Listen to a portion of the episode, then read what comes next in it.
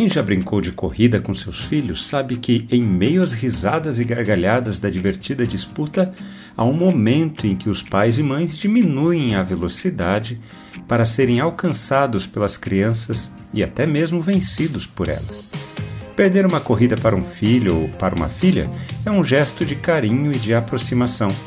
Cria conexões e boas lembranças. Vamos caminhar juntos? Outra influência do pecado sobre o ser humano tem a ver com a incapacidade gerada no coração humano de compreender a realidade. A nossa capacidade de enxergar a realidade como ela realmente é ficou muito comprometida. Com isso, somos incapazes de compreender as motivações dos outros e até mesmo perceber as ações espirituais ao nosso redor. A limitação na nossa compreensão da realidade gera corações temerosos e medrosos não é à toa que os povos mais antigos, ao olhar para alguns fenômenos da natureza, associavam eles a seres espirituais, deuses e espíritos antigos. O resultado é um coração medroso diante da vida e que muitas vezes nos deixa parados perante os desafios do dia a dia. O texto bíblico de hoje nos fala que, depois do episódio da libertação do menino possuído desde a infância, Jesus e os seus discípulos passaram pela Galiléia em segredo.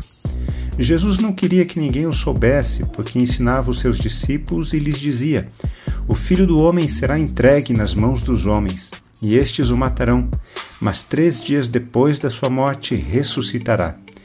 Eles, porém, não compreendiam isto e tinham medo de perguntar. A passagem em segredo pela Galiléia foi motivada porque Jesus queria ensinar algo importante aos seus discípulos.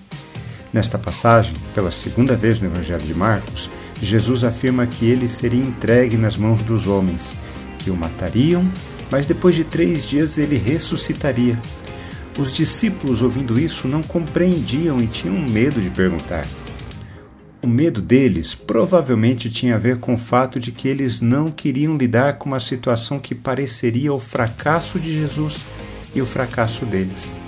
Mesmo Jesus afirmando que ressuscitaria, eles não conseguiam compreender o porquê de Jesus precisar sofrer. Eles não perceberam as palavras iniciais de Jesus: O Filho do Homem será entregue. Embora a aliança entre a religião judaica e a política romana tenha executado Jesus, a verdade é que ele se entregou voluntariamente. Foi uma decisão dele ser entregue aos dois poderes malignos que até hoje manifestam a forma violenta do pecado, religião e política. Os discípulos não haviam percebido o poder das palavras de Jesus: O filho do homem será entregue. Jesus se entregou para ser executado pela religião e pela política, para derrotar todas as instâncias de influência do pecado sobre o nosso mundo.